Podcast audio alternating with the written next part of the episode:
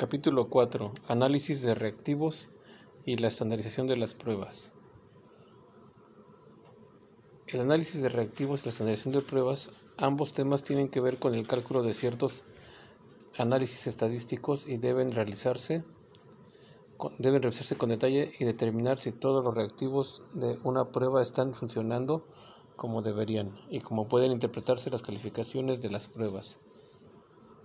Los análisis de los reactivos no siempre es seguro que hayan funcionado bien. Cuando se pilotea una prueba, en un principio es posible que surjan varios problemas.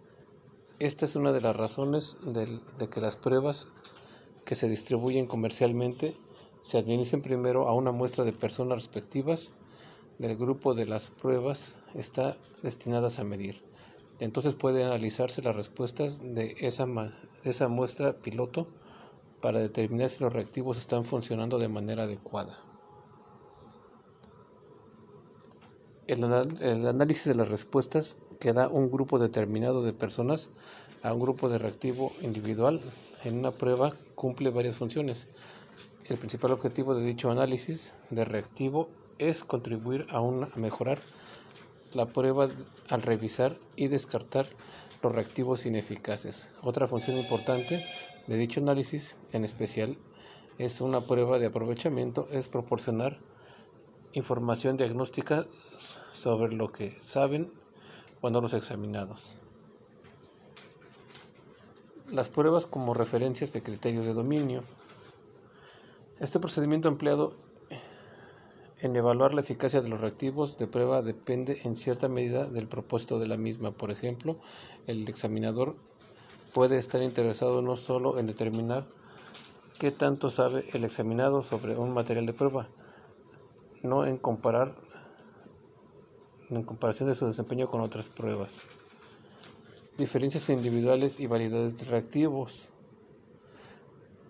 Tradicionalmente las calificaciones se han interpretado comparándolas con las obtenidas con otras personas. Las pruebas psicológicas se han diseñado sobre todo para evaluar diferencias entre individuos en cuanto a las características, las habilidades y las personas de la gente diferente.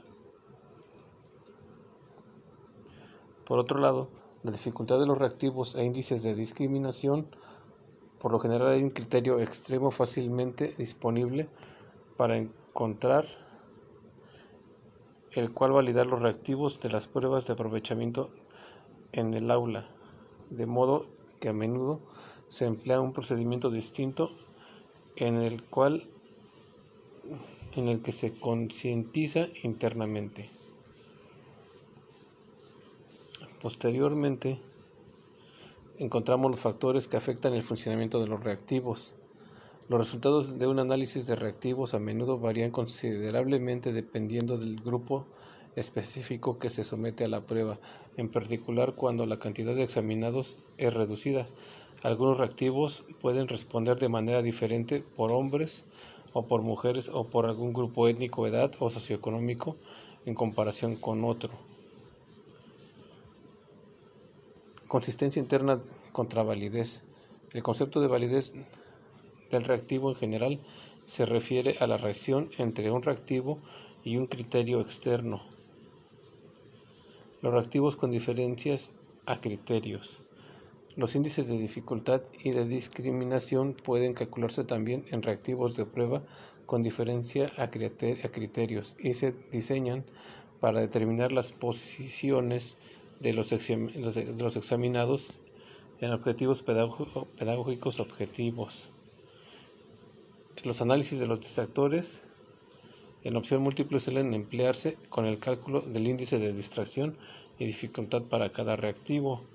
La curva característica de los reactivos, incluso los valores estables como P y D, no garantizan que un reactivo esté funcionando de manera efectiva a lo largo de todos los niveles de desempeño de la prueba. Para ser efectivo, la proporción de las personas que contestan un reactivo correctamente deberán aumentar de forma continua con el incremento de las calificaciones totales de la prueba o la subprueba.